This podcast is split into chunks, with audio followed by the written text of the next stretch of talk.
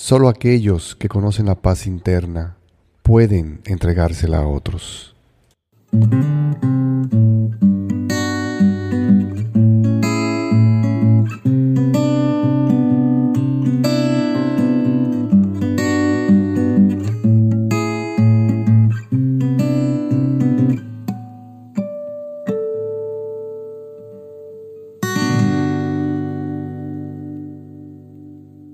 ¿Qué tal amigos? Por aquí estamos de vuelta para ofrecerles algunas pautas que estoy seguro serán de gran ayuda para obtener la eficiencia en sus empresas.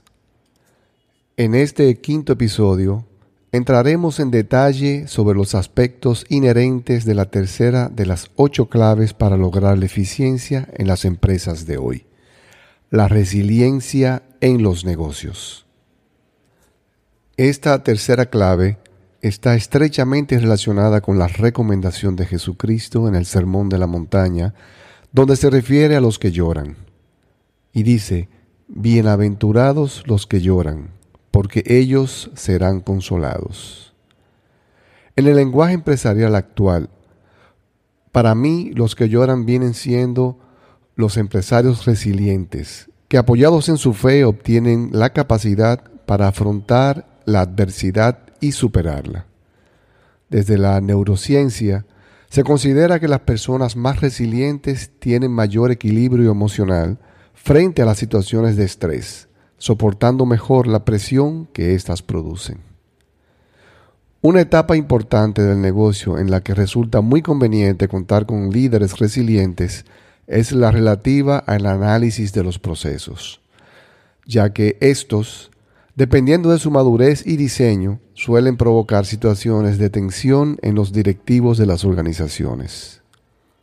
Con el propósito de mitigar esas tensiones típicas, resulta mandatorio hacer uso del correcto y oportuno análisis de los procesos, que consiste en la revisión de todos sus componentes, incluyendo entradas, salidas, procedimientos, controles, actores, aplicaciones, datos, tecnologías y sus interacciones para producir resultados. El análisis abarca la evaluación de tiempo, costes, capacidad y calidad de los procesos, y se pueden utilizar modelos visuales estáticos o dinámicos de los mismos. La recopilación de datos del principio a fin de las actividades, el análisis de la cadena de valor, modelado de extremo a extremo, así como su descomposición funcional. Entonces, ¿cuáles serían los pasos para el análisis de procesos? Primero, hay que identificar los procesos críticos. La metodología de análisis de negocios sugerida por Peter Drucker puede ayudar a entender estos objetivos estratégicos de la empresa, para después definir cuáles procesos se deben mejorar. Entonces, ¿cómo analizar los procesos de negocios con las cinco preguntas de Peter Drucker? Debemos tener presente la primera, ¿cuál es nuestra misión? Dos, ¿quién es nuestro cliente? Tres, ¿qué valora ese cliente? Cuatro, ¿cuáles son nuestros resultados? Y la quinta pregunta, ¿cuál es nuestro plan? Examinemos cada una de ellas. Importancia de esta primera pregunta. ¿Cuál es nuestra misión? Sin comprender la razón de la existencia de la empresa, no se puede determinar qué procesos son fundamentales para cumplir con su misión. Los procesos cambian, la misión perdura y se debe lograr a través de ellos. Identifique los procesos sin los cuales no se cumpliría la misión. Segunda pregunta. ¿Quién es nuestro cliente? Recuerde que a pesar de su importancia, no es solo el cliente final que debe ser parte de esta técnica de análisis de procesos del negocio. También debemos pensar en los accionistas. Además, es importante recordar que hay organizaciones sin fines lucrativos y en este caso, el cliente final puede ser la sociedad en su conjunto o una comunidad específica, entre otros. Identifique los procesos que agregan más valor percibido para sus clientes e inclúyalos en su lista de procesos en orden de prioridad. Tercera pregunta. ¿Qué valora el cliente? Una manera de identificar lo que los clientes valoran es hacer una buena investigación de mercado, que pudiera ser a través de grupos de enfoque o cualquier otro método de su conveniencia. Cuarta pregunta. ¿Cuáles son nuestros resultados? En esta etapa del análisis de procesos, estamos hablando de los indicadores de gestión, o también conocidos como KPIs por sus siglas en inglés. Es necesario comprobar qué procesos no están cumpliendo con los objetivos establecidos y por qué. Estos, por supuesto, también deben ser parte de su lista. Quinta pregunta. ¿Cuál es nuestro plan? Por último, ¿qué medidas ha definido la organización para poder alcanzar sus objetivos estratégicos? Todos los procesos que estén conectados a estas acciones deben hacer parte de su lista. Teniendo en cuenta cada uno de estos criterios, seleccione cuatro o cinco procesos prioritarios, o quizá incluso menos procesos, si son muy complejos. La segunda etapa en importancia para el análisis de los procesos es el establecimiento del equipo. Establezca un equipo para ayudarle con el análisis de los procesos de negocios. Las mejores personas suelen ser las que ya trabajan con el proceso diariamente. Ellos saben los pasos, la información, las metas y lo más importante, las fallas y obstáculos del proceso. Algunas formas efectivas para interactuar con el equipo son entrevistas, círculos de calidad, reuniones de lluvia de ideas, entre otras. Resulta muy conveniente incluir en este equipo a líderes relacionados con los procesos elegidos, un patrocinador del proceso, preferiblemente de la alta dirección de la empresa, y empleados de primera línea que se ocupan con el proceso en su día a día. Cree un diagrama o flowchart del proceso, identificando inicialmente el es, que representa la situación actual, cómo se comporta ahora.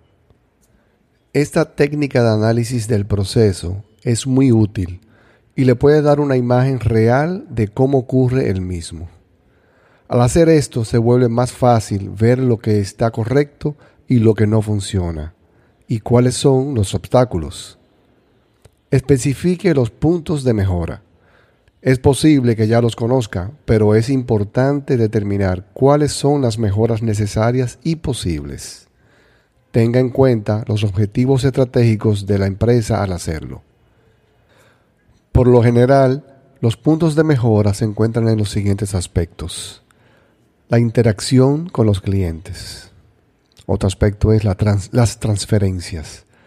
Cada vez que hay un intercambio de información o tareas entre las personas y sistemas, existe el riesgo de cometer errores. Cuanto menos transferencias, mejor. Otro punto son los obstáculos.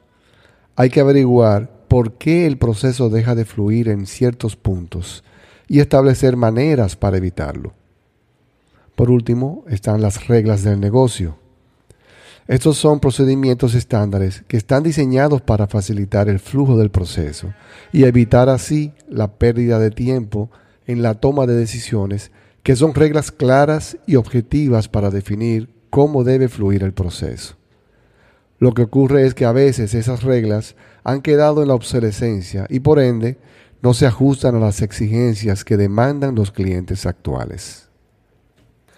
Una vez agotados estos pasos, se debe proceder con la elaboración del proceso debe ser, que refleja el nuevo proceso mejorado y que está destinado a lograr las metas y objetivos de la organización con mayor eficiencia. Es importante recordar que estamos hablando de una operación continua, ya que los procesos nunca estarán completamente optimizados y perfectos.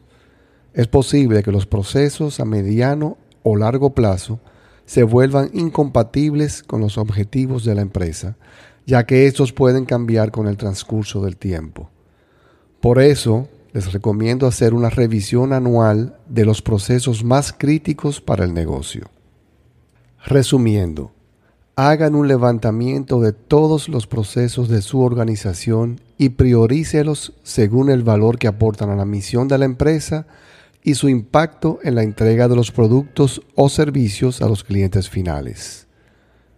Segundo, identifique junto a un equipo multifuncional los obstáculos y puntos de mejora para luego hacer a éste los ajustes necesarios con el propósito de lograr una mayor eficiencia.